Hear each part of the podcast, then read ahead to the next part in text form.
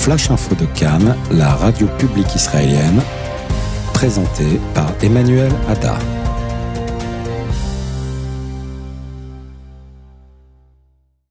Mesdames et messieurs, bonjour et shalom. Au micro Emmanuel Ada, voici le flash d'info de la mi-journée. Un nouveau suicide à l'hôpital Soroka, le quatrième médecin qui se donne la mort en un an et demi. En attendant les rencontres organisées à Washington entre le président américain et les leaders israéliens, de nouvelles réactions ont été publiées. Le coronavirus a fait déjà 80 morts et 2700 personnes contaminées en Chine. Différents pays rapatrient leurs ressortissants. Les actes antisémites en France ont augmenté de 27% depuis l'année dernière. Le président Macron inaugure le nouveau mur des noms des victimes de la déportation en France.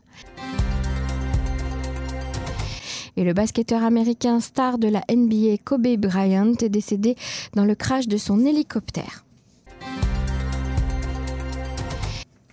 Un interne du centre médical Soroka de Bercheva s'est suicidé ce week-end, faisant de lui le quatrième médecin à s'être suicidé en un an et demi. Selon les médias, la mort du médecin interne dont le nom n'a pas été divulgué a incité l'administration de l'hôpital à convoquer une réunion d'urgence pour s'attaquer à la question des conditions de travail, des longues heures de travail qui selon lui étaient inacceptables. Plan de paix américain, nouvelle réaction en attendant les rencontres entre le président américain le premier ministre israélien ainsi qu'avec Benny Gantz, le leader du parti blanc-bleu. Rencontres qui se feront séparément. Le ministre de la Défense Naftali Bennett a déclaré que son parti, Yamina, ne soutiendra le plan de paix du président américain que si Israël peut annexer des parties de la Judée-Samarie et ce dès la semaine prochaine. S'ils annexent, nous soutiendrons le plan. S'ils n'annexent pas, nous ne soutiendrons pas le plan, fait savoir Naftali Bennett lors d'une conférence de presse donnée dans l'implantation d'Ariel. Interrogé sur euh, sa position concernant toujours le plan de paix israélo-palestinien du président américain, le roi Abdallah II de Jordanie a déclaré Notre position est connue, le mot non est clair pour tout le monde, a-t-il affirmé. Saeb Erekat, le secrétaire général de l'OLP, a lui déclaré Si M. Trump annonce son projet comme cela est prévu d'ici mardi, l'organisation de libération de la Palestine, l'OLP, se réserve le droit de se retirer de l'accord d'Oslo. Ce plan va transformer l'occupation temporaire en occupation permanente, a-t-il ajouté. Le plan de Trump est le complot du siècle pour liquider la cause palestinienne, a fustigé le secrétaire général de l'OLP. Suite à l'épidémie du coronavirus chinois, le centre médical Barzilai à Ashkelon a déclaré que le travailleur agricole chinois qui avait été mis en quarantaine hier soir, soupçonné de contracter un coronavirus, avait été diagnostiqué et ne souffre que d'une grippe régulière. Le coronavirus a déjà fait 80 morts et près de 2700 personnes qui ont été contaminées en Chine. Les malades sont contagieux avant même de présenter des symptômes. Les patients peuvent ainsi propager le virus sans même savoir qu'ils sont malades. Les modes de transmission identifiés sont les postillons, la salive et un contact prolongé avec une personne malade. Selon le journal britannique Le Guardian, l'OMS doit tenir une réunion spéciale en urgence à Pékin en présence d'officiels pour empêcher la propagation du virus.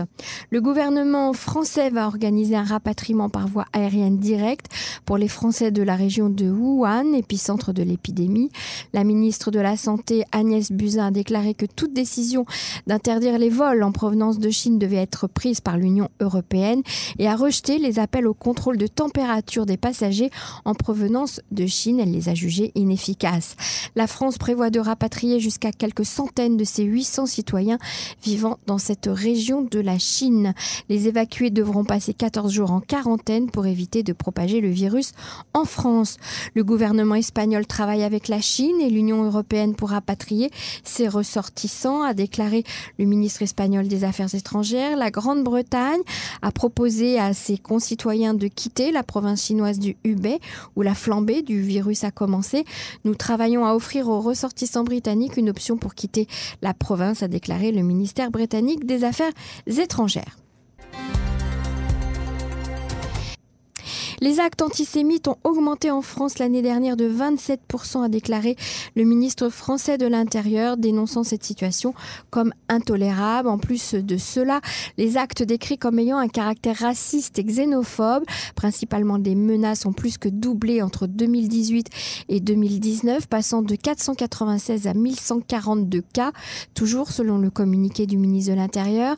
Les expressions et les actes de haine qu'ils visent des origines ou des croyances religieuses, qu'ils prennent la forme de violences physiques ou de menaces verbales, constituent une attaque intolérable contre notre projet commun, les fondements de notre pacte social, a indiqué le communiqué du ministre de l'Intérieur.